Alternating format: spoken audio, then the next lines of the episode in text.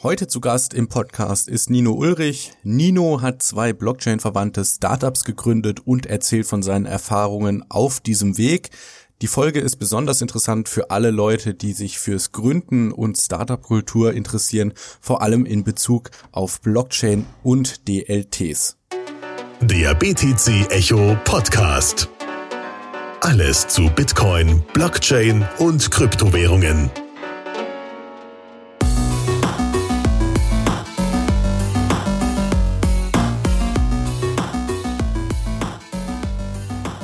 Hallo, herzlich willkommen zum BTC Echo Podcast.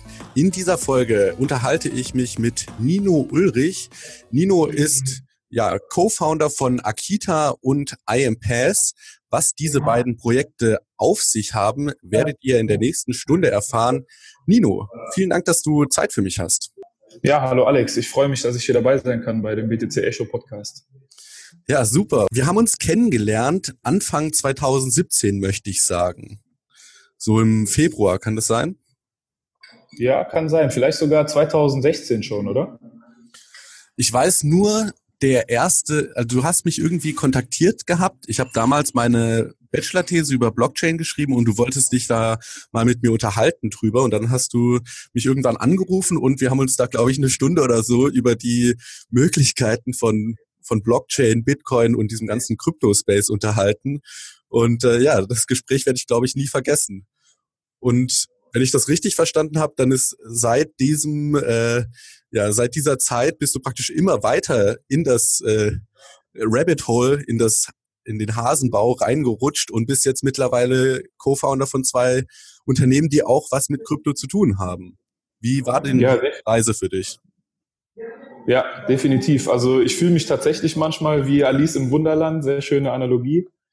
Ähm, es hat sich seitdem einiges getan, ja, und wie du richtig sagst, wenn man, wenn man zurückdenkt an diese, an diese anfänglichen, ähm, teilweise noch naiven Gespräche und Ideen, die wir geführt hatten, hat sich seitdem schon einiges entwickelt. Und wenn du mir damals gesagt hättest, dass ich mittlerweile ähm, Co-Founder von zwei Firmen sind, bin, die sich ähm, komplett mit dem Thema Distributed Ledger beschäftigen, ähm, hätte ich das wahrscheinlich, äh, hätte ich gelacht darüber oder hätte das nicht direkt für möglich gehalten.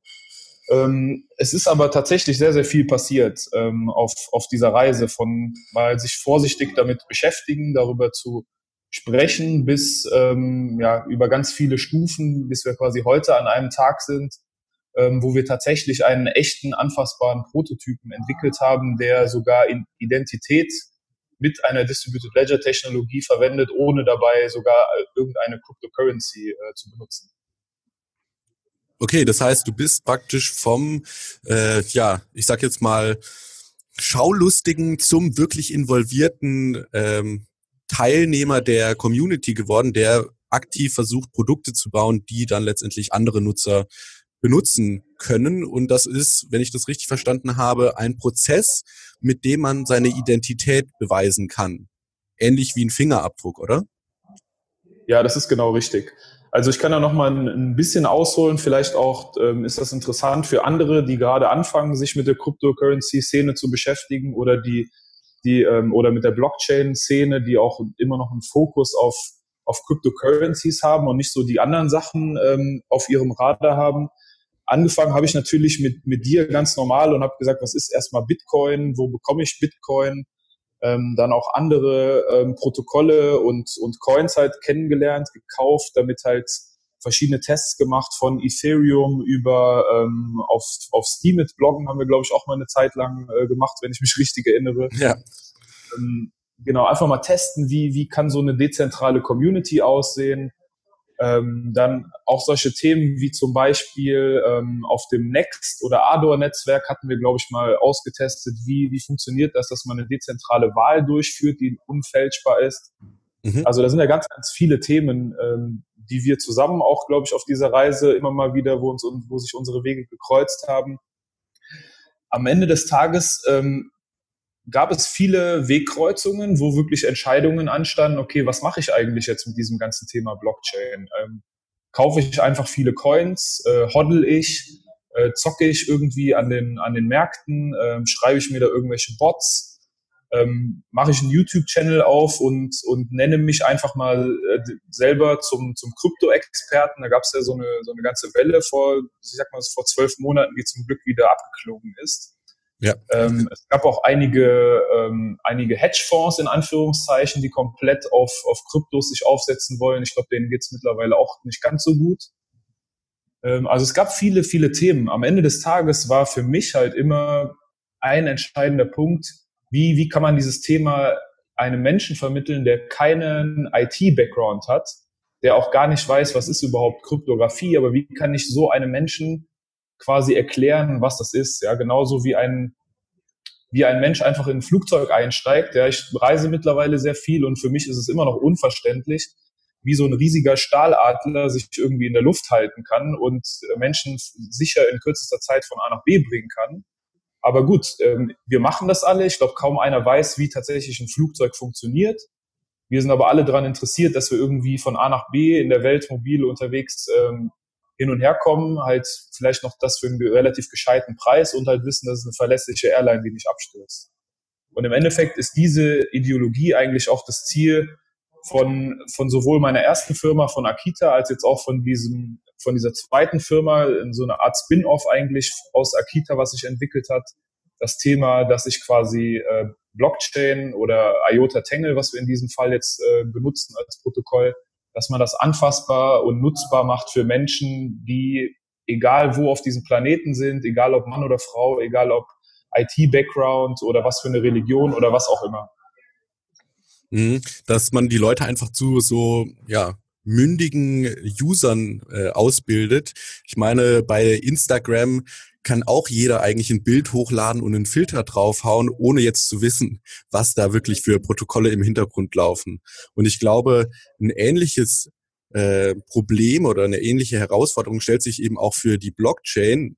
Die Blockchain an sich ist ja eigentlich das Protokoll, die, die Basisebene, auf dem das alles äh, funktioniert und was den Nutzer am Ende viel eher interessiert sind dann irgendwelche konkreten Anwendungen.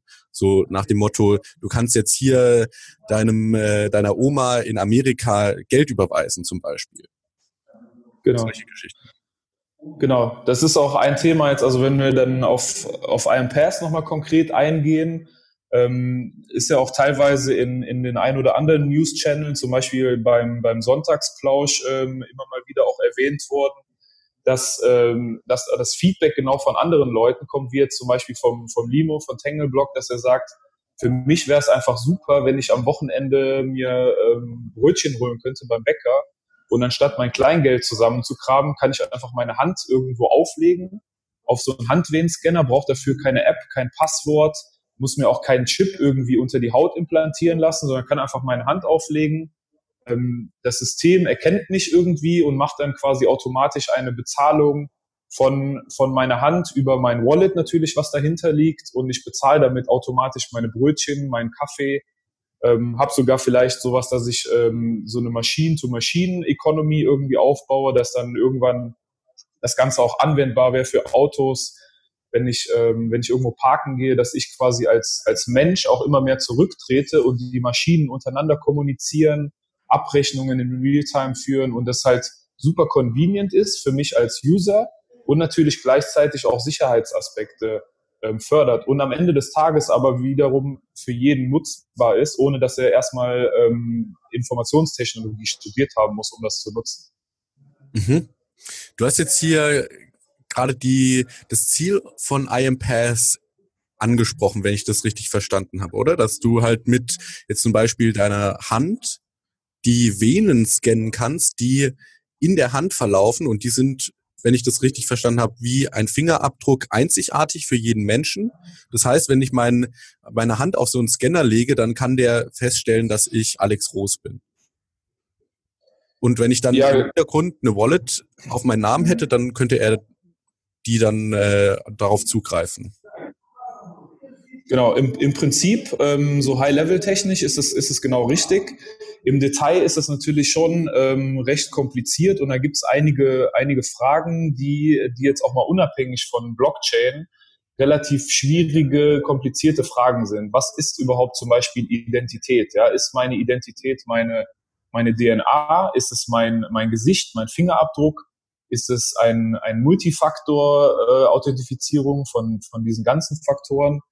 Ähm, dann zum Beispiel auch eine klassische Frage, die immer wieder kommt, ähm, wenn, wenn junge Menschen zum Beispiel ähm, in eine Diskothek gehen und dort ähm, der Barkeeper zum Beispiel fragt, bist du schon 18 oder noch nicht? Es gibt ja teilweise auch ähm, da Diskotheken, wo man zum Beispiel ab 16 reinkommt und dann noch keinen Alkohol bekommt oder solche Szenarien. Mhm. Wenn man bei so einem Beispiel ist, was ja jeder irgendwie kennt, ähm, warum muss ich zum Beispiel meinen Personalausweis zeigen, der ganz, ganz viele private, persönliche Daten offenlegt? Ja, ich gebe bei meinem Personalausweis ja meinen mein Gesicht, äh, das sieht der andere sowieso, das ist aber dann nochmal auf dem Ausweis, dann ist mein Vorname dort, mein Nachname, mein exaktes Geburtsdatum, dann auch noch diese, ähm, diese ID, die auf jedem Personalausweis ist und das alles muss ich quasi offenbaren, mhm. nur damit die Person auf der anderen Seite verifizieren kann, dass ich älter als 18 Jahre bin. Ja? Das bedeutet, wir haben uns überlegt, ist das überhaupt notwendig, so viele Daten offen zu legen? Und das ist, wie gesagt, nur ein Beispiel von vielen in diesem konkreten Beispiel jetzt natürlich würde eine ganz einfache Funktion, die am Ende ein Ja oder Nein ausspuckt, würde reichen und diese Funktion müsste lediglich mein Geburtsdatum, also eine Funktion heute minus mein Geburtsdatum größer gleich 18 Jahre und dann kommt da am Ende Ja oder Nein raus. Und lediglich dieses Ja oder Nein wäre ja die Information, die dem Barkeeper auf der anderen Seite genügen würde. Mhm. Das geht ein bisschen in diese Richtung ähm, Zero Knowledge Proof, wo wir halt auch forschen, wie kann man quasi etwas beweisen, ohne irgendetwas an tatsächlichen Informationen dem anderen zu geben. Also ich habe Zero Knowledge, aber ich kann trotzdem diesen Proof, also den, den Beweis tätigen, dass der andere 18 Jahre alt ist.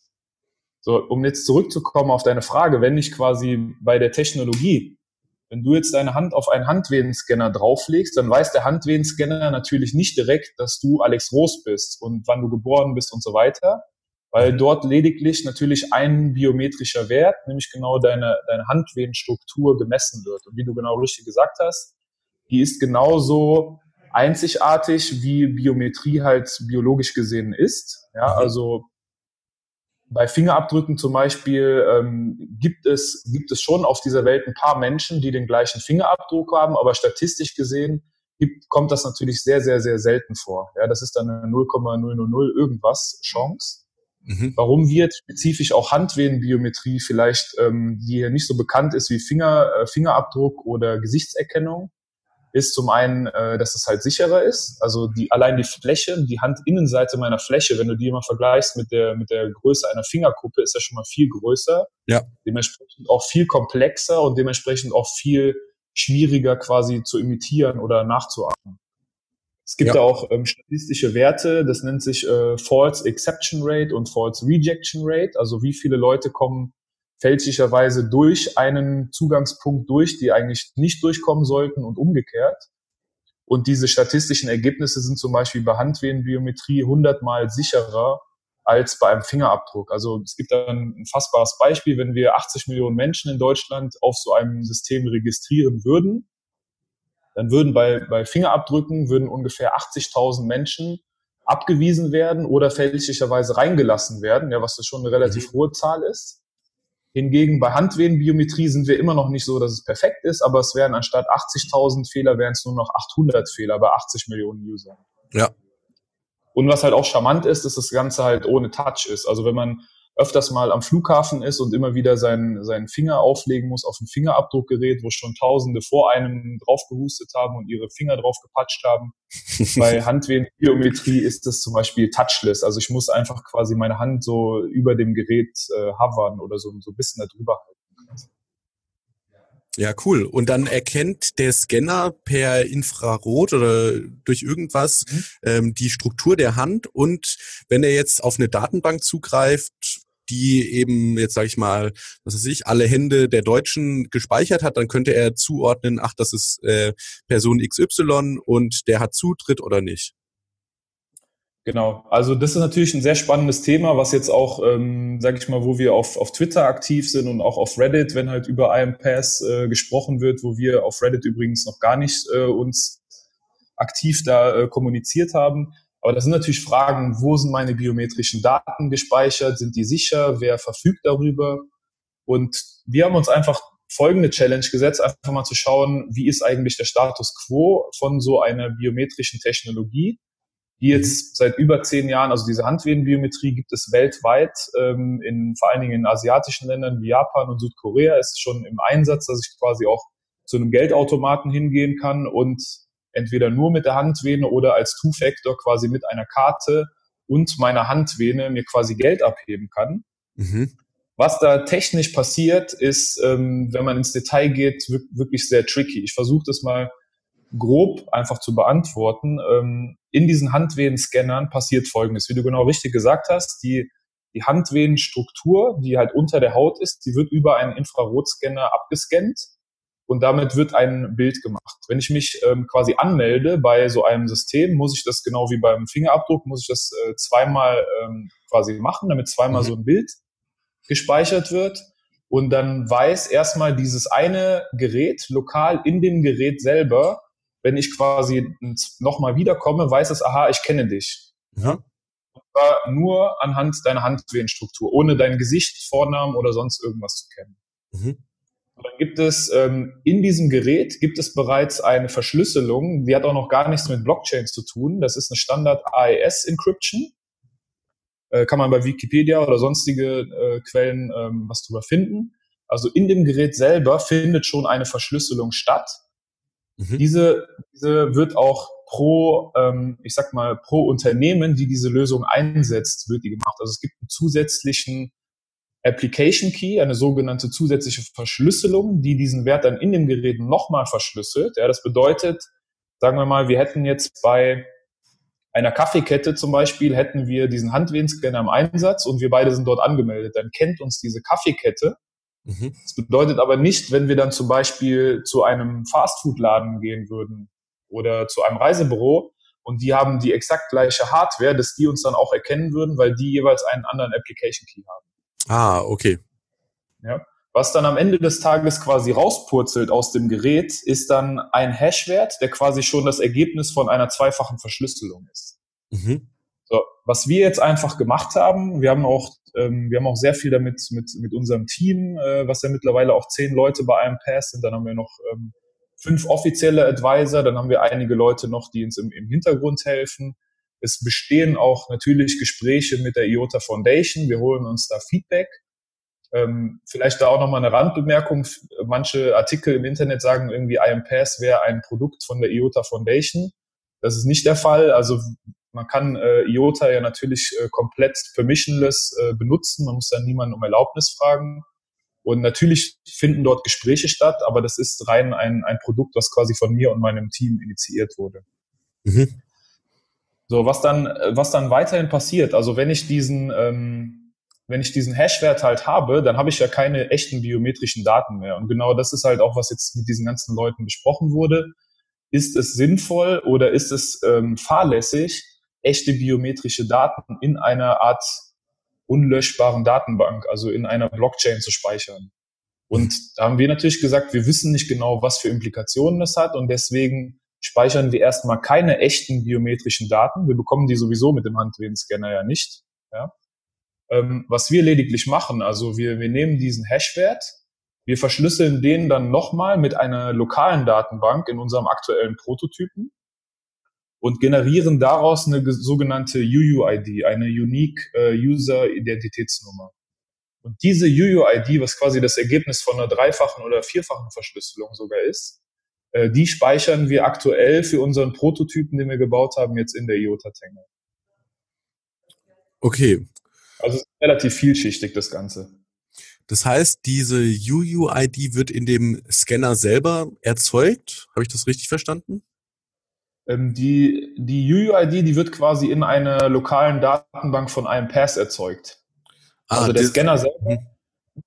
der Scanner selber spuckt quasi einen Hashwert aus, Mhm. Ähm, diesen Hashwert, den matchen wir quasi dann nochmal mit einer UUID. Und diese UUID von uns, die in unserer zentralen Datenbank aktuell gespeichert ist, die speichern wir dann tatsächlich in der Tangle. Und über diese UUID machen wir dann quasi ein, ein Mapping, dass diese UUID dann quasi zu dir oder zu mir oder zu irgendeinem anderen User gehören würde. Mhm. Das ist halt der aktuelle ähm, Stand der Dinge, wo wir mit unseren Prototypen sind. Das bedeutet nicht, dass das schon ein, ein fertiges Produkt ist, was man, äh, was man guten Gewissens äh, wirklich produktiv einsetzen kann mit äh, Hunderten oder Tausenden von Menschen. Das ist einfach der aktuelle Status, wo wir quasi in unserer Forschung und Entwicklung uns befinden. Das heißt, die Herausforderung ist jetzt die Identität auf einem decentralized oder distributed Ledger zu speichern um halt da jetzt noch die zentrale Partei, die jetzt im Moment noch ihr übernehmt, langfristig rauszustreichen. Habe ich das richtig verstanden? Genau, das wäre natürlich die Idee. Ähm, eine Frage ist, wo wird sich das Ganze hinentwickeln? Ja, also es gibt natürlich die Vertreter von äh, Decentralize Everything, äh, mehr Stimmen, die sagen, diese, ähm, diese dezentralen Elemente, die sind gut für besondere, für besondere Bestandteile so eines Systems. Und es kann aber auch gut möglich sein, dass es halt hybride Lösungen gibt, wo bestimmte Aspekte zum Beispiel wie die Bestätigung einer Identität genauso laufen würde wie heute oder ähnlich laufen würde wie bei einem Postident-Verfahren oder vielleicht auch über eine zentrale Stelle wie die, ähm, wie die Stelle, die, die die Personalausweise halt rausgibt. Ich glaube, das ist die Bundesdruckerei. Mhm. Ähm, da kann es Kombinationen geben, wo natürlich eine Blockchain oder auch jetzt die IOTA Tangle besonders viel Sinn macht, ist genau an dem Punkt zu sagen, ich möchte irgendwo eine nicht manipulierbare Datenbank haben, die genau aufschreibt, wer hat wann was gemacht, wer war wo ähm, oder wer hat irgendwo mit meinem Geld quasi bezahlt. Ja? Und diese ganzen äh, Bezahlprozesse, die man optional natürlich dann noch als weitere Services dazu entwickeln kann, die machen dort wieder Sinn. Eine der Challenges, wenn wir sagen, wir wollen alles dezentralisieren, man kann sich natürlich auch ähm, selber eine ID auf der Tangle einfach machen. Ja, ich kann mir, wenn ich das technisch halt kann, ähm, selber dort theoretisch eine ID erstellen. Dann schreibe ich da rein Nino Ulrich, Geburtsdatum, Wohnort und so weiter. Mhm. Und dann ist diese ID in der Tangle. Dann habe ich so eine Art Tangle-ID. Ja? Ich kann mhm. natürlich aber auch hingehen, da ist aktuell natürlich, ich muss niemanden um Erlaubnis fragen, das ist alles Open Source, es ist alles, ähm, also in diesen Nachrichten auf der Tangle, ähm, diese JSON-Pakete, die sind ja völlig frei editierbar. Ich könnte mir genauso gut eine Identität erstellen, äh, da heiße ich dann äh, Donald Duck, wohnhaft in Entenhausen. So, okay. da ist die Frage, da ist die Frage, wo ist ein, ein Prüfmechanismus, dass das, was ich in die Tangle oder in die Blockchain reinschreibe, dass das auch wirklich richtig ist. Hm, ja, oder ja. ist halt, genau. Und da ist halt auch die Frage, ist eine ID überhaupt Vorname, Nachname oder sonst was? Oder ist eine ID vielleicht am Ende des Tages nur eine Art Hash-Value und dieser Hash-Value muss halt irgendwie äh, bestätigt werden. Alle Antworten haben wir da Stand heute noch nicht gefunden, aber wir nähern uns halt da Step by Step an, an diese Lösung. Alles klar. Das heißt, eine Herausforderung nach wie vor ist, also das, es gibt ja auch dieses Szenario, man könnte das, äh, wie, wie heißt das, Katasteramt, wenn man seine Grundstücke mhm. irgendwo einträgt, man könnte ja das auf die Blockchain packen. Aber dann ist immer noch die Frage, wie kommen diese Daten zum ersten Mal auf die Blockchain und wie stellt man sicher, dass dieser ja, erste Prozess authentisch ist und dass da nicht ähm, jemand, keine Ahnung, zum Grundstück vom Nachbarn geht, den Zaun ein bisschen äh, verschiebt und sich dann selber einträgt und dann letztendlich sagt, äh, aber hier steht's doch in der Blockchain. So, dann sagst du, äh, ich heiße doch Donald Duck und äh, nicht Nino. Genau. Ähm, und das, wenn ich das jetzt äh, auch richtig gehört habe, dann ist das Problem nach wie vor ungelöst. Ja, das ist genauso. Also das, dieses äh, Problem der letzten Meile, glaube ich, benennen das manche Leute. Ja, wie, wie prüfe ich genau dieses letzte Stück? Mhm. Ähm, das zieht sich eigentlich durch. Ja, also auch bei dem, ähm, bei den Projekten, die wir vorher gemacht haben, jetzt mit meiner anderen Firma, mit Akita zum Beispiel, als wir diesen ähm, Showcase für die Hannover Messe ähm, gebaut haben. Dort ist auch die Frage gewesen, wer, wenn, wenn man jetzt Roboterdaten oder Industriedaten in, in der Tangle speichert, und da steht zum Beispiel drin, äh, der Motor vom Roboter 1 hatte eine Temperatur von äh, 40 Grad Celsius. Ähm, wenn ich jetzt da reinschreibe, die Temperatur von dem Motor hatte 200 Grad Celsius oder hatte minus 15 Grad Celsius, da ist genau dann die Frage, wer oder welcher Mechanismus bestätigt genau diese letzte Meile, dass diese Information richtig ist. Und mhm. ich glaube, aktuell hat noch niemand da eine Lösung gefunden, dass man das komplett dezentral irgendwie machen kann. Es gibt ja lediglich Lösungsansätze, die halt hybrid sind, dass man sagt, ich habe bei so einem Sensor zum Beispiel, habe ich ähm, eine, eine sogenannte Eichung, ja, dass ein, eine zentrale ähm, Autorität äh, quasi diesen Sensor sich anschaut, da eine Art äh, TÜV-Siegel oder Eichungssiegel ähm, quasi vergibt, dass diese Daten, die der Sensor vermittelt, dass die auch richtig sind. Und diese letzte Meile aber hinzukriegen, ich glaube, da gibt es tatsächlich nur hybride Lösungsansätze bis Stand heute. Hm. Alles klar. Ja, was mir gerade noch in den Kopf gekommen ist, es gibt doch eine ähnliche Problematik bei PGP. Ja, das heißt, ich mache mir jetzt einen PGP-Schlüssel, also einen äh, Public Key, mit dem mir jede Person auf der Welt, die den Public Key hat, Daten verschlüsseln könnte. Und dann kann nur ich, weil ich im Besitz des gegen äh, ja des entsprechenden Private Keys bin, nur ich kann diese Daten wieder entschlüsseln. Aber jetzt ist natürlich die Frage, woher will, ähm, will man sicher sein, dass den Public Key, den ich jetzt unter vermeintlich meinem Namen irgendwo im Internet poste, auch tatsächlich authentisch mein Public Key ist und dass da nicht irgendwie jemand in der Mitte dazwischen saß und den halt ein bisschen verändert hat und dass es dann letztendlich ein Public Key von ihm ist. Und hm. die eine Lösung dafür ist das sogenannte Web of Trust, wo sich praktisch die Teilnehmer untereinander selber bestätigen. Und wenn sie sich persönlich treffen auf Key-Signing-Partys oder so, das heißt, das sind dann Events, wo die Leute extra hinkommen, um ihre Schlüssel gegenseitig zu bestätigen, dann würde jetzt zum Beispiel, keine Ahnung, ich nehme mal eine bekannte Persönlichkeit, würde jetzt Andreas Antonopoulos sagen, hey, ich äh, verifiziere, dass dieser Public Key zu Alex gehört. Und ich verifiziere das so, äh, ja, dass ich da praktisch mit meinem Namen für stehe. Und mit mhm. diesem Mechanismus könnte man, glaube ich, einen ähnlichen ähm, Effekt hinkriegen, dass man halt mehr oder weniger dezentral die Daten verifiziert. Die andere Überlegung, die ich aber hatte, war, man muss ja nicht alles dezentralisieren. Ne? Also da gibt's ja auch Trade-offs. Was ich mir auch gut vorstellen könnte, ist, dass es mehrere Unternehmen gibt, die halt deren Business Case genau das ist, die Authentizität von Daten in der Blockchain zu überwachen und die würden dann miteinander im Wettbewerb stehen und halt versuchen, ihr ja, ihr Business so gut wie möglich zu machen und dadurch halt Geld zu verdienen. Ist mhm. ja, ist ja ein Business Case. Was meinst du dazu?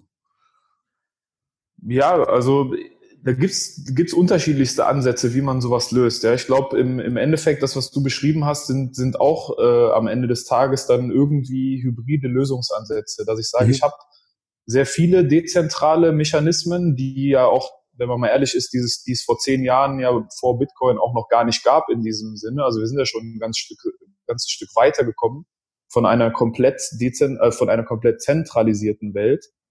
Mhm. Ähm, dass ein kleiner Bestandteil irgendwie aktuell noch zentralisiert ist. Ich weiß nicht, ob das unbedingt jetzt äh, so schlimm oder schlecht ist. Ja, also da kann man natürlich ähm, viel drüber diskutieren. Ich glaube, aktuell gibt es einfach noch keine Lösung, die, die sagt, okay, ich habe einen von A bis Z, vom Ursprung bis zum Ende eine komplett dezentrale Lösung. Ja. Was ich, was ich allerdings ähm, schon glaube, ist, dass, dass einer der ganz, ganz wichtigen Faktoren für Blockchain allgemein ist einfach, man muss wirklich ähm, sich überlegen, was, was sind Themen, die ich heute schon zeigen kann und lösen kann. Und wir haben uns dann auch, wir beschäftigen uns natürlich auch mit diesen Themen, weil die gerade bei Identität und bei einem Pass ist halt Sicherheit und dass es ähm, dass es halt flüssig läuft, dass da keine äh, Anfälligkeiten äh, sind. Das ist extrem, extrem wichtig. Also es dürfen keine privaten Daten irgendwo ähm, einfach ins Netz gelangen dadurch. Ja, wobei man auch wieder, wenn man heutzutage sich den Status quo anschaut, ähm, oft die Menschen, die sagen, wir müssen alles dezentralisieren, sind leider Gottes in der Realität die Leute, die ein iPhone X haben und die AGBs unterschreiben ihre mhm. kompletten äh, Gesichtsbiometrie äh, quasi dann Apple einfach übergeben, ähm, die auch alle möglichen Services ähm, quasi unterschreiben und gar keine Ahnung haben, was mit ihren persönlichen Daten überall gemacht wird, an wen die verkauft werden und sonst was. Also ich glaube, da gibt's ganz, ganz viele Themen. Was, was wir im Endeffekt wieder gesagt haben, wir wollen uns darauf konzentrieren oder diesen Fokus behalten, wie kann man so ein Thema einfach mal anfassbar machen und auch vermittelbar machen. Ja? Und deswegen hat auch die Idee, nochmal auf diesen Prozess, warum sind wir da gelandet? Wir haben jetzt mit IMPass, manche haben es vielleicht online gesehen, manche noch nicht.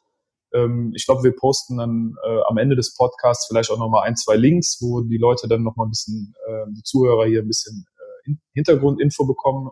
Auf jeden Fall.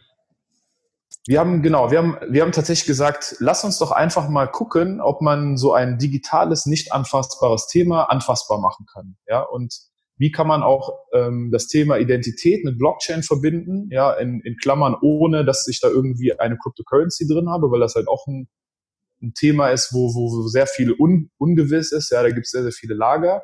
Mhm.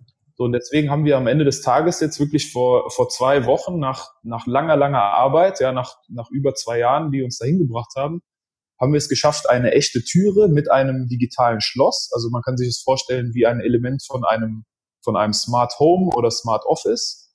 Und das zu verbinden mit einem Handwehenscanner und einen Abgleich über die Tangle zu schaffen, wer ist quasi durch diese Tür gegangen. Mhm. Ja, und das Gleiche, das Gleiche haben wir zum Beispiel auch in einem, äh, in einem Rechenzentrum in Frankfurt. Ähm, das ist einer der, der größten Rechenzentren-Anbieter, wo halt alle großen Namen ihre Cloud-Services auch beziehen.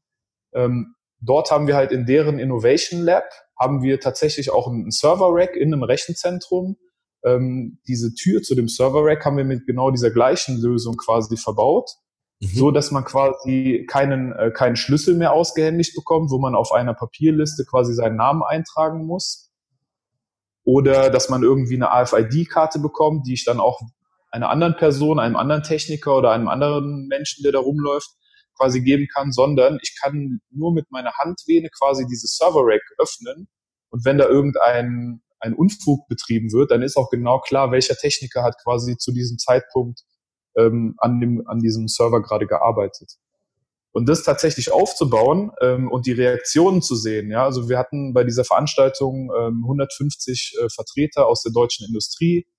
Ähm, also waren verschiedene namhafte DAX-Unternehmen ähm, auch dabei, ähm, auch aus dem Ausland, zum Beispiel Vertreter äh, von Alibaba, die sich ja auch weltweit äh, ziemlich breit machen überall. Und die Reaktion von Leuten, dass sie einfach ihre Hand benutzen können, um eine Türe zu öffnen oder ein Server-Rack zu öffnen. Dann haben wir das Ganze ein bisschen bildlich dargestellt, haben das mit einem äh, mit einer Philips Hue LED quasi verbunden, dass dann das ganze Rack äh, rot aufleuchtet, wenn quasi jemand, äh, der unbefugt ist, versucht, das Rack mhm. zu öffnen und das halt grün leuchtet, wenn ich halt Zugriff habe. Gleichzeitig wird dieser Zugangslog in der Tangle quasi gespeichert, ohne dass jemand daran rumfuschen kann diese Reaktion quasi zu sehen bei Leuten und sagen, aha, das kann ich wirklich machen mit Blockchain. Ich glaube, das ist erstmal ein Fokus, den, den viele Leute eher haben sollten, anstatt wirklich zu, zu sehr auf diese nitty-gritty Technik-Sachen sich zu fokussieren. Ja, ja, ich, da kommen direkt Bilder irgendwie so aus einem Mission Impossible Film in den Kopf, wo dann der eine durch die, durch so ein Labor durchgeht und bei jeder Tür praktisch mit Iris-Scanner oder auch so einem Venenscanner da praktisch den Zugang sich verschaffen muss. Nur noch mal mhm. kurz zum Verständnis. Das heißt, mein, meine, mein Venenbild ist in einer zentralen Datenbank gespeichert. Was dann im Tangle gespeichert wird, ist äh, am so und so vielten um so und so viel Uhr ist die Person mit der mit dem Handabdruck praktisch in den Raum gegangen oder hat versucht, in ja. den Raum zu gehen. Und das wird dann im Tangle dokumentiert, dass man das nachträglich halt anschauen kann. Okay, wir für den Monat Oktober gucken wir jetzt mal, wer wann in dem Raum war. Genau. Und das, das ist aktuell unser, unser Use Case, auf den wir uns jetzt für den Start erstmal fokussiert haben, weil wir uns ähm, in einem Rechenzentrum natürlich in einem Hochsicherheitsbereich befinden. Ja, also wir befinden uns nicht in einem öffentlichen ähm, Raum, wo dann natürlich auch die Diskussion aufkommt, was ist denn hier, dass ich hier gläserner Kunde werde und dass alle meine Daten kennen.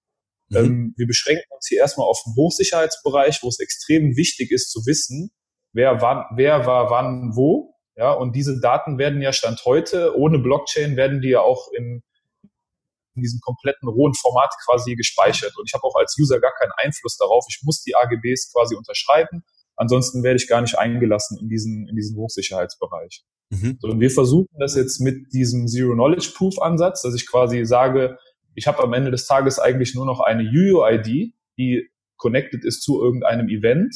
Und ich habe auch nur ganz gewisse Leute, die dann einen, einen Public Key haben, äh, sorry, einen Private Key haben. Ähm, und diese Leute können dann nachvollziehen, okay, wer steckt eigentlich hinter dieser UUID? Okay. Ja, das heißt, wir, wir versuchen wirklich zu sehen, was ist eigentlich der Status quo heutzutage, wo wir ganz, ganz viele Daten offenlegen, viel, viel mehr, als wir eigentlich müssten und versuchen Stück für Stück einzelne Elemente quasi in diese dezentrale Welt reinzubringen, gleichzeitig mehr Convenience für den Anwender zu bringen und gleichzeitig auch das Ganze irgendwie äh, sicherer zu gestalten. Und ja. das Ganze ist natürlich, genau, wenn du, wenn du das Thema äh, Mission Impossible im Kopf hast oder auch ähm, ich kann meine Brötchen irgendwie mit meiner Hand bezahlen.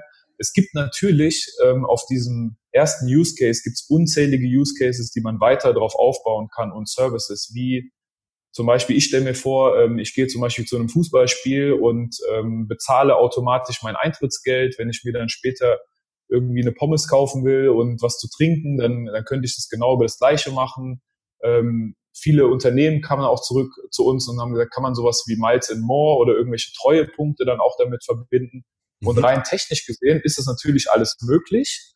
Es gibt aber, wenn man sich natürlich in diesen öffentlichen Bereich ähm, begibt und auch ähm, das Thema äh, Zahlung, was ja alles bis Stand heute unreguliert ist oder nicht ganz klar ist, wie mache ich das, wie zahle ich darauf Steuern, das sind ja alles so Stand heute noch ungelöste Themen. Technisch gesehen ist das alles relativ einfach möglich, nur halt mit diesen ganzen äußeren Faktoren, ähm, Stand heute sind wir, glaube ich, noch nicht so weit, dass man das von jetzt auf gleich implementieren könnte. Mhm. Ja, also die Anwendungsfelder, da kommt mir echt super viel in den Kopf. Zum Beispiel könnte ja auch, was weiß ich, ein Daimler dann sagen, wir geben Zutrittsberechtigungen basierend auf den Händen und das ist dann alles von einem Computer ausgesteuert. Also anstatt, dass man jetzt immer diese Sicherheitskarten hat, die, wie du schon gesagt hast, auch geklaut werden können oder weg, weggegeben werden können, dass dann andere Leute Zutritt haben, haben macht man mhm. das alles über, über die, das Venenbild und dann kommst du halt in den Raum rein und hast Zutritt und es wird dokumentiert oder du kommst halt nicht rein. Mhm. Ähm, genau, also ich finde es wirklich, die Möglichkeiten, die man sich mit so einem äh, Mechanismus ausdenken kann, sind äh, fast grenzenlos. Oder das, ne, ich, ich benutze Drive Now oder irgendwie so Car Renting und ich brauche nur mit meiner Hand da an den Griff zu fassen oder so und dann geht das Auto automatisch auf oder so. Ich weiß nicht, ob das jetzt so konkret klappen würde, aber das ist technisch gesehen, technisch gesehen ist das genau richtig. Also das ist auch eine der, der Anfragen, die wir auch aus dem, also der Energiesektor ist daran auch sehr, sehr interessiert. Ja, es wird immer mehr jetzt elektronische Autos geben, äh, demnächst irgendwie selbstfahrende Autos auf unseren Straßen. Wenn es so eine Art selbstfahrende Autos gibt, dann gibt es die Frage, okay, das Auto wird ja dann selber auch zum, zum ökonomischen Akteur. Ja, wenn ich, mhm. wenn das Auto selber rumfährt, muss es ja auch irgendwo tanken muss irgendwie äh, irgendwo einen Parkplatz zwischendurch finden, dafür zahlen. Und wenn da kein Mensch zugegen ist, wie soll das Auto das dann machen? Und das ist genau eins der Themen, ähm, was, was wir quasi mit meiner ersten Firma, mit, mit Akita gerade ähm, quasi versuchen. Ähm, da gibt es zum Beispiel auch ein, ein anderes ähm, ein anderes Projekt, was sehr interessant ist aus, äh, aus Holland von Harm van den Brink. Der hat zum Beispiel im, dieses Jahr das erste Mal wirklich ein, ein, ein Elektroauto an eine Smart äh, Charging Säule gekoppelt und beide äh, Maschinen sozusagen mit einem Wallet ausgestattet. Ja, die haben da auch ganz lustig, ähm, da kann man sich das auch mal im Internet anschauen, mit so, mit so einer Art Spielzeugauto für Kinder angefangen. Das Ganze einfach mal zu verproben und dann natürlich auch mit einem, mit einem echten vollwertigen Auto. Und was ganz interessant ist, ähm, auch dieses Szenario, wenn ich halt mit dem Auto in die Stadt fahre und einen Parkplatz suche. Ja, jeder kennt diesen, diesen Schmerz quasi. Da muss ich irgendwie erstmal einen Parkplatz finden. Mhm. Dann muss ich irgendwie diesen Automaten finden, habe dann hoffentlich genügend Kleingeld dabei und muss dann berechnen, wie, wie viel Zeit brauche ich jetzt in der Stadt, um alles zu erledigen. Ja. Dann, mhm. dann bin ich in der Stadt unterwegs, gucke die ganze Zeit auf die Uhr und dann irgendwann merke ich so, oh Mist, das ist trotzdem zu wenig äh, Zeit gewesen. Jetzt, äh, jetzt muss ich schnell nochmal zurück und äh, zur Parkuhr nochmal einschmeißen. Ja, das bedeutet, ja ich bin als Mensch eigentlich der, der Akteur, der die ganze Zeit aktiv sein muss. Und die Maschinen, also das Auto und die Parkuhr, die sind passiv. Mhm. So, was passiert jetzt, wenn ich quasi überlege, was ist bei einer Art äh, Maschinen-Wallet, also wenn ich einer, dem Auto und dem Parkplatz und dem, dem, dem Ticketautomaten, den Ticketautomaten kann ich mir sogar vielleicht sparen in dem Szenario. Was passiert dann auf einmal? Die, die Geräte werden auf einmal aktiv. Ja, genauso wie dieses Beispiel, was viele kennen, wenn, wenn die Milch in meinem Kühlschrank irgendwie alle ist, dann bestellt er automatisch neue Milch nach. Mhm. Ja, das bedeutet, ähm, ich lasse diese Maschinen quasi aktiv werden. Ich lasse das Auto einfach den Parkplatz bezahlen. Das Auto hat eine Wallet, das, der Parkplatz hat eine Wallet und ich könnte das sogar real-time machen. Ja, ich würde quasi parken, würde aussteigen, würde einfach ganz gemütlich in die Stadt gehen und egal, ob ich jetzt äh, zwei Stunden, drei Stunden oder vier Stunden, äh, 15 Minuten und 43 Sekunden dort parke, das könnte sekundengenau über so eine IOTA-Tangle-Lösung zum Beispiel, könnte das abgewickelt werden, ohne dass ich als Mensch irgendwas noch tun müsste. Mhm. So, jetzt gibt's natürlich, jetzt gibt's natürlich eine große ähm, Challenge heutzutage auch noch, wenn ich ganz klassisch zu einer Bank gehe und sage, liebe Bank, ich hätte jetzt gerne ein Bankkonto für mein selbstfahrendes Auto. Ja. Oder, für meinen Kühlschrank. Ja, dann würde sich erstmal jeder komisch angucken und, äh, und wahrscheinlich kommen zwei Leute in weißen Kitteln, die dich dann abholen. es, es geht Stand heute nicht, ja. Und da, da finden genau auch jetzt Gespräche mit Banken äh, langsam statt. Ja, auch diese ewige Diskussion quasi, ähm, braucht man überhaupt noch Banken in der Zukunft, ja oder nein? Mhm. Ich weiß nicht, ob man die braucht, ja. Auf jeden Fall braucht man ähm, in so einer Art Maschinenökonomie, wo wir uns hinentwickeln als komplette globale Gesellschaft, braucht man eine Möglichkeit, um quasi Gegenständen eine Art Bankkonto in Anführungszeichen zu geben, damit die halt aktive Teilnehmer werden können. Mhm. Da kann man natürlich auch ähm, Pass natürlich super, wie du vorhin gesagt hast, auch integrieren. Ja, das ist auch immer wie, wie unsere Challenge ist eher zu sagen, wie kann ich echte Use Cases wirklich integrieren? Und ich könnte so einen Handwehenscanner wie du richtig gesagt hast, ja auch in, in so ein Auto ähm, einbauen, damit ich die Tür öffne oder auch diese, diese Startknöpfe, die wir mittlerweile haben. Viele Autos haben ja gar keinen Zündschlüssel mehr im klassischen Sinne. Das könnte ich technisch auch mit einem Handwehenscanner zum Beispiel betätigen und auch in solchen Konzepten, in, in Carsharing-Konzepten wüsste ich immer genau, welcher User hat das Auto zu welcher Zeit benutzt und macht dann auf der gleichen Protokollebene sogar in Realtime die ganze Bezahlung. Ja, ja, so, die Challenge ist genau, genau, die Challenge, um es abzuschließen, sorry, ist, äh, ist genau das einfach mal zu machen. Ja, und, und während diesem Prozess dann auch ganz, ganz viel zu lernen, was tatsächlich möglich ist und was noch nicht möglich ist. Ja, genau, da sprichst du das richtige Thema an. Einfach mal machen, weil so viele Bausteine sind eigentlich schon verfügbar durch die, äh, ja, durch den Tech-Space als solchen. Ne? Wir haben Proof-of-Work-basierte Blockchains wie Bitcoin, wir haben äh, Tangles wie IOTA und das ist Open Source. Man kann mit dem Code machen, was man möchte, aber es geht halt auch darum, was zu machen. Und du bist jemand, der eben angefangen hat, äh, ja, mit der Technologie versuchen, Produkte zu entwickeln. Erzähl doch unserem Hörer mal, wo man am besten überhaupt mal anfängt. Ich habe immer so das Gefühl, der erste Schritt, das ist der schwierigste. Was war dein erster Schritt und was würdest du vielleicht besser machen nächstes Mal? Was für Ratschläge hast du für Leute, die dir, äh, ja, die dir nachkommen wollen? Ja, das ist eine, eine super Frage. Ähm, es gibt keine, keine einfache Lösung dafür. Ne? Also es gibt keinen, keinen goldenen Weg dafür. Genauso auch wie für das Thema, wie, wie gründe ich überhaupt mein eigenes Unternehmen oder wie baue ich meinen mein Alltag und mein Leben auf einem Konzept wie einer Blockchain auf. Mhm. Was ich, was ich glaube ich denke, was, äh, was ganz wichtig ist oder was wir auch einfach gemacht haben, wir hatten damals angefangen, äh, einfach zu überlegen, ein bisschen zu sagen, okay, was für eine Hardware finden wir interessant, die man irgendwie mit einer Blockchain äh, verbinden könnte. Und eins der ersten äh, Produkte, mit denen wir letztes Jahr angefangen hatten, war zum Beispiel eine, eine Smartwatch zu nehmen, die man mit, äh, mit JavaScript eigentlich beliebig äh, hacken kann. Und dann einfach zu sagen, wie wäre es denn mal, wenn wir alle zehn Sekunden, alle zu einem bestimmten Intervall halt regelmäßig unseren Pulsschlag auf so einer Tangle speichern würden. Ja. So, dann natürlich hingehen und kann natürlich äh, ewig darüber diskutieren, ob man jetzt ähm, die Smartwatch von dem einen Anbieter oder von dem anderen Anbieter nimmt, ob man vielleicht doch äh, erstmal mit einem Raspberry Pi anfängt. Ähm, dann kann man sich auch verwickeln lassen in Gespräche, was soll denn überhaupt der Business Case dahinter sein. Also da gibt's un unzählige Fallstricke, die einen dahin bringen, dass man am Ende des Tages einen Reality-Check macht und dann fragt man sich, okay, wie viel habe ich tatsächlich umgesetzt? Und dann sagt man halt nichts oder null. Ja. ja, daher, ich kann nur jedem empfehlen, wenn jemand etwas findet und sagt, ich fände es einfach mal interessant zu schauen, ob ich das technisch schaffe, meinen Pulsschlag auf einer IOTA Tangle zu speichern. Dann sollte man das einfach machen. So eine Pulsuhr kann man für einen, für einen relativ überschaubaren Wert sich kaufen. Die meisten äh, haben einen, einen gescheiten äh, Laptop irgendwie, mit dem man, auf dem man alles installieren kann.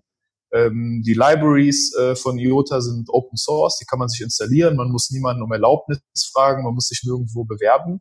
Und man kann auch, also ich sag mal, wenn man jetzt auch nicht mit einer Smartwatch anfängt, wenn man mit einem Raspberry Pi anfängt und einfach sagt, ich möchte ein Raspberry Pi äh, grün oder rot oder blau leuchten lassen und mhm. dieses Event speichere ich oder ich führe dieses Event zum Beispiel aus, wenn ich eine bestimmte Bezahlung auf ein gekoppeltes Wallet bekomme. Ich glaube, das kann man mit einem mit einem kleinen überschaubaren Budget von 100 bis 200 Euro kann man sowas einfach mal umsetzen. Mhm. Und was ganz, ganz spannend ist, wenn man das tatsächlich macht, ja, das sind auch ganz viele Lessons learned, die wir jetzt ähm, quasi gemacht haben, ist, dann merkt man wirklich erstmal, was, was ist tatsächlich möglich und was ist nicht möglich und wo sind auch Challenges, die bis heute nicht gelöst sind. Und an diesem Punkt kommt man leider Gottes nicht, wenn man ewig darüber re redet, oder Bücher liest oder, oder im, im Internet irgendwas twittert oder sonst was. Das ist auch schön und gut natürlich.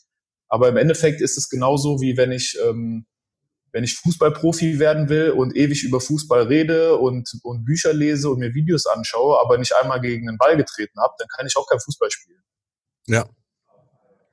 Also von daher, man, man darf sich nicht ermutigen lassen, wenn man sagt, ich finde das Thema spannend. Ja, auch ähm, auf jeden Fall jegliche Marktbewegungen von irgendwelchen Coins einfach zu ignorieren, kann ich jedem nur empfehlen.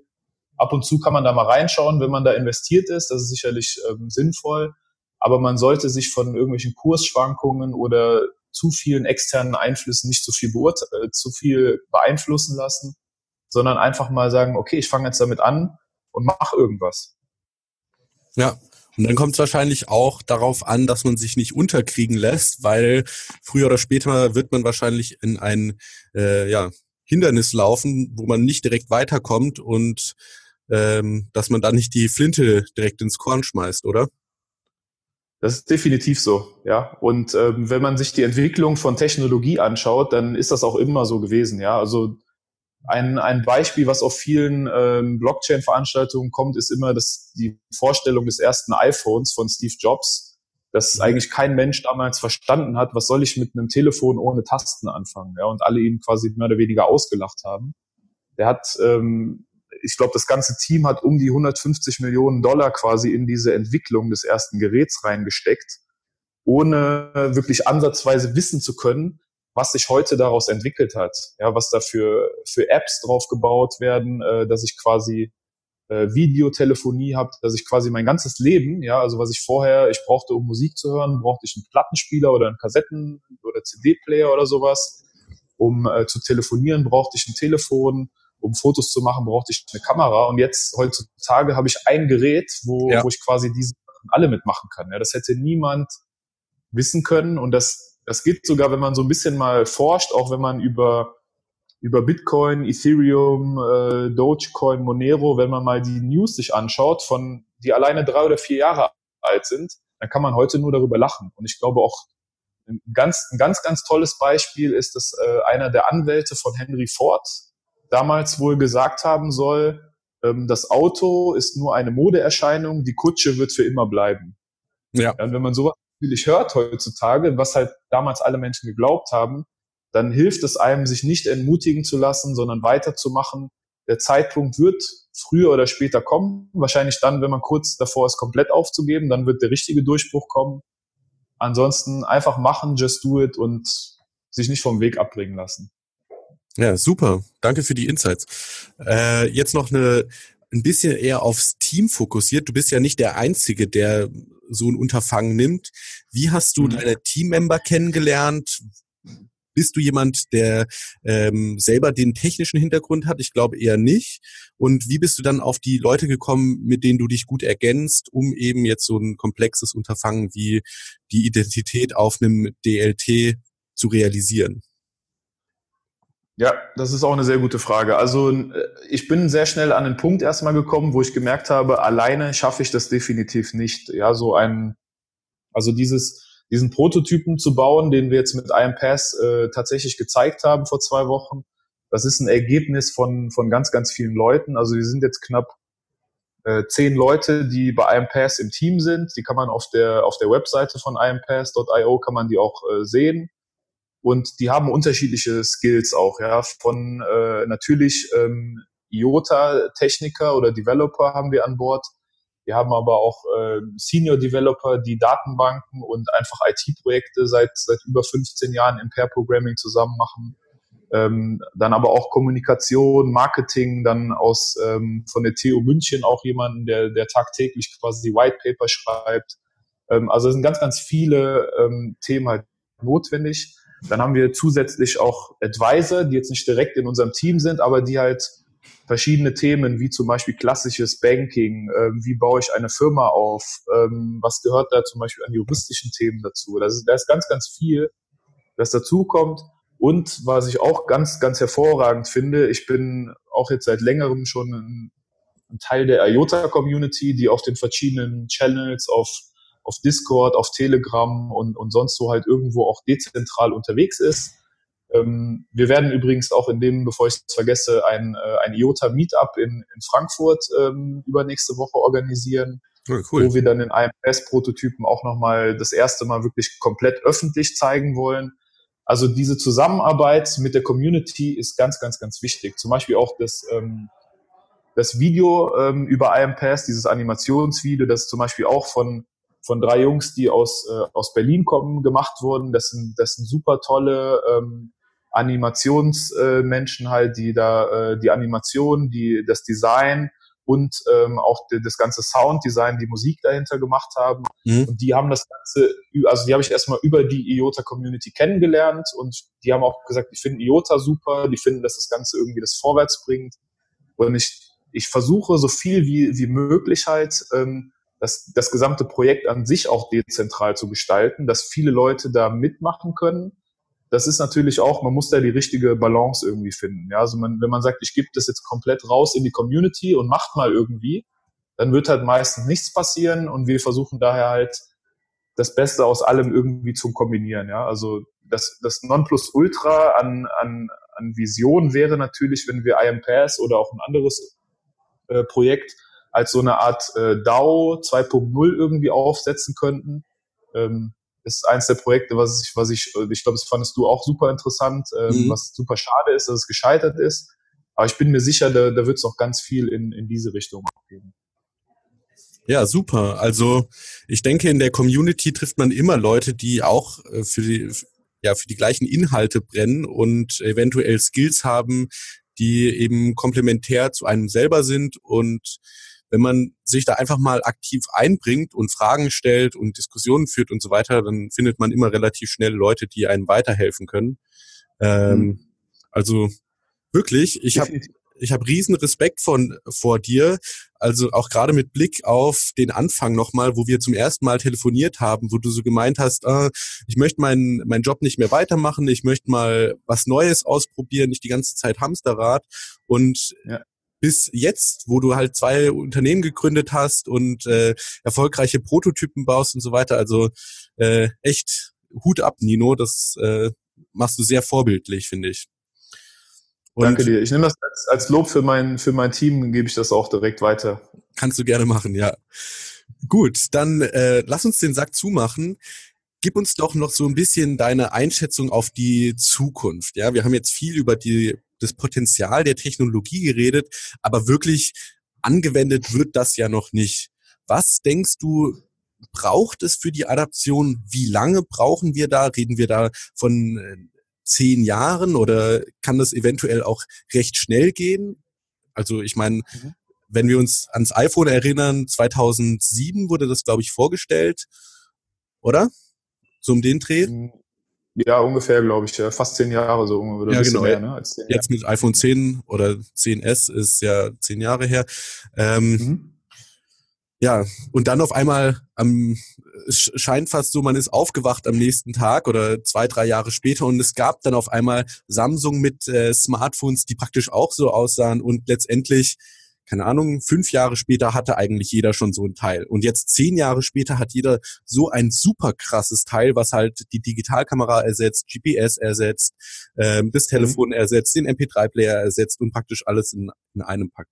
Wie siehst du das da mit Blockchain? oder mit DLT oder auch so äh, IOTA-Anwendungen jetzt wie IMPass, könnte das auch so, mhm. sage ich mal, über Nacht passieren oder fehlen da irgendwie noch fundamentale ja, Wegweiser in, im Ökosystem? Ja, das ist eine sehr gute Frage. Also natürlich gibt es dazu viele Faktoren, die notwendig sind, damit das wirklich als, als Real-World-Adoption oder Applikation äh, eingesetzt werden kann. Ähm, bei IOTA zum Beispiel gerade, IOTA selber find, befindet sich im, im Beta-Status.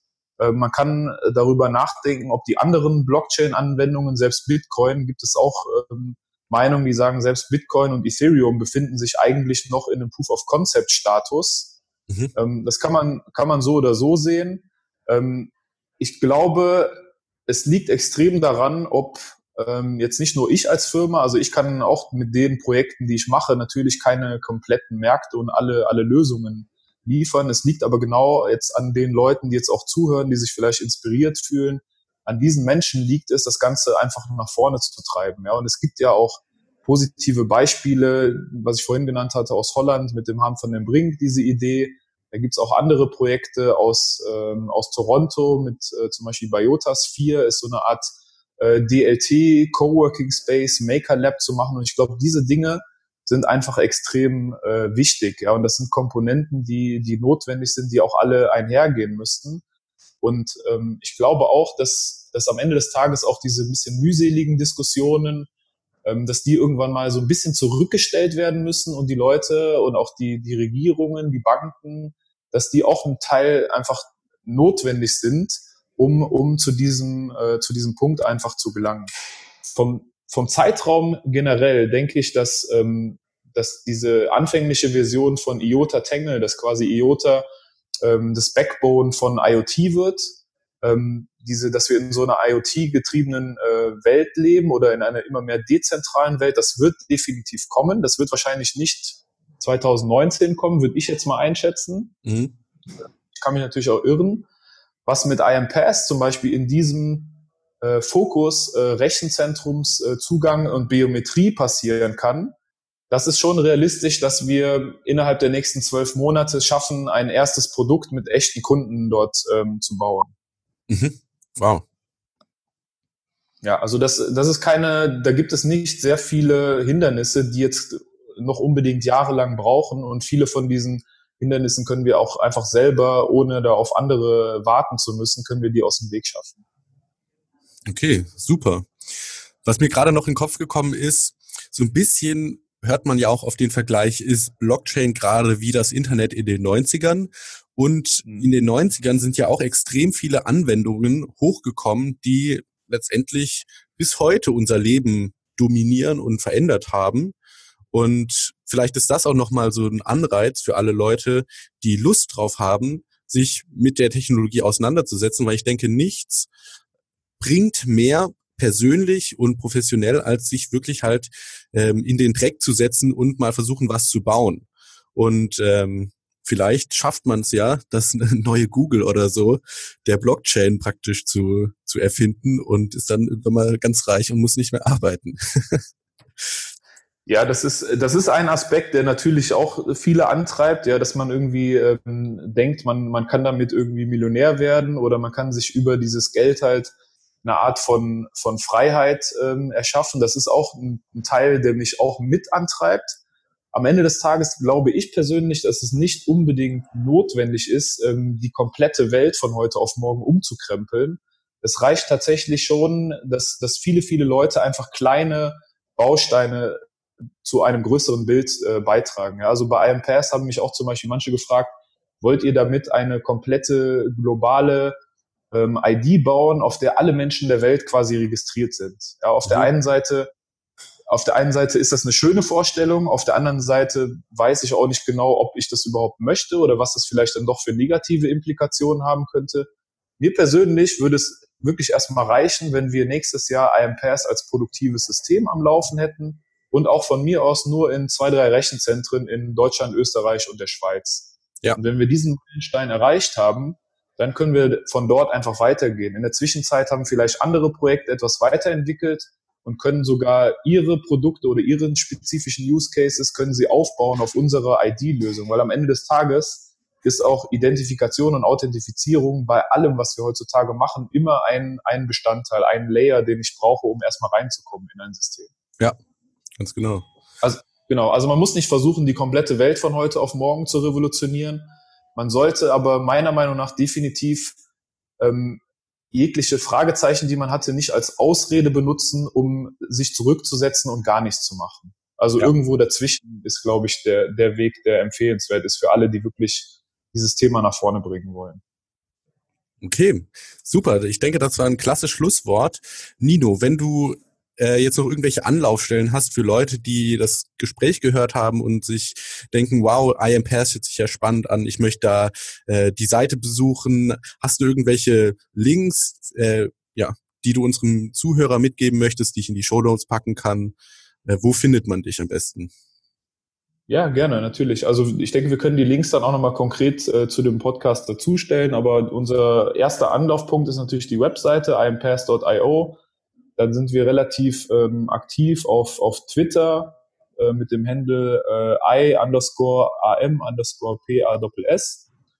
Und ansonsten findet man mich auch relativ äh, einfach, äh, beziehungsweise mein Team auch unter IAMPass auf den, auf den IOTA Discord-Channels oder in, äh, in Telegram-Gruppen und kann mich dort auch direkt anschreiben. Okay, ja, dann super. Vielen, vielen Dank dir, Nino, für das tolle Gespräch und die super Insights aus erster Hand. Äh, ja, ich würde mich freuen, dich irgendwann mal wieder im Podcast begrüßen zu dürfen und wünsche dir auf jeden Fall alles Gute für die Zukunft. Vielen Dank, Alex. Hat Spaß gemacht. Tschüss. Ciao. Alles, was das Kryptoherz begehrt, findest du auf btc-echo.de. Bis zum nächsten Mal.